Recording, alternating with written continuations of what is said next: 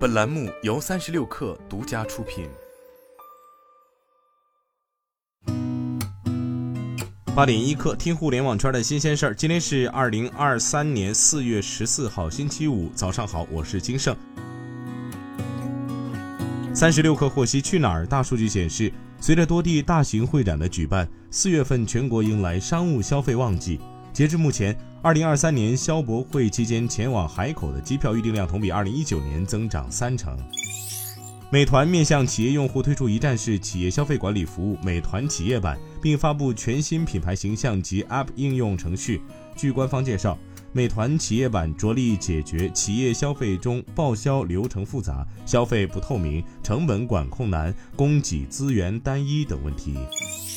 知乎创始人 CEO 周源宣布，知乎和面壁科技合作的中文大模型知海图 AI 正式开启内测。同时，基于人工智能的热榜摘要开启内测，对知乎热榜上的问题回答进行抓取、整理和聚合，并把回答梗概展现给用户。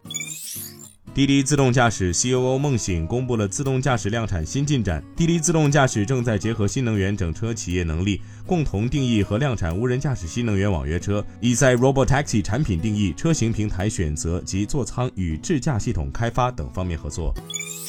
法国汽车巨头雷诺与法国电池制造商 v e r c o r 今天表示，双方已就电动汽车电池供应达成长期合作关系。两家公司表示，该合作关系涵盖了相当于每年一百二十吉瓦时的电池，这些电池将由 v e r c o r 供应，并从二零二五年开始用于雷诺品牌的高端车型。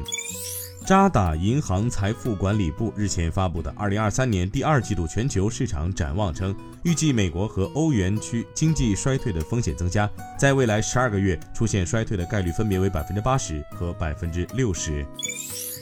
亚马逊宣布，在中国对五家涉嫌提供刷单炒信的服务商及相关个人提起民事诉讼。此次被起诉服务商涉嫌的非法行为包括以虚假交易的形式或者操控亚马逊买家账号的方式为卖家虚增产品销量、诱导消费者在亚马逊上提交虚假好评、恶意提高商品搜索结果排名等。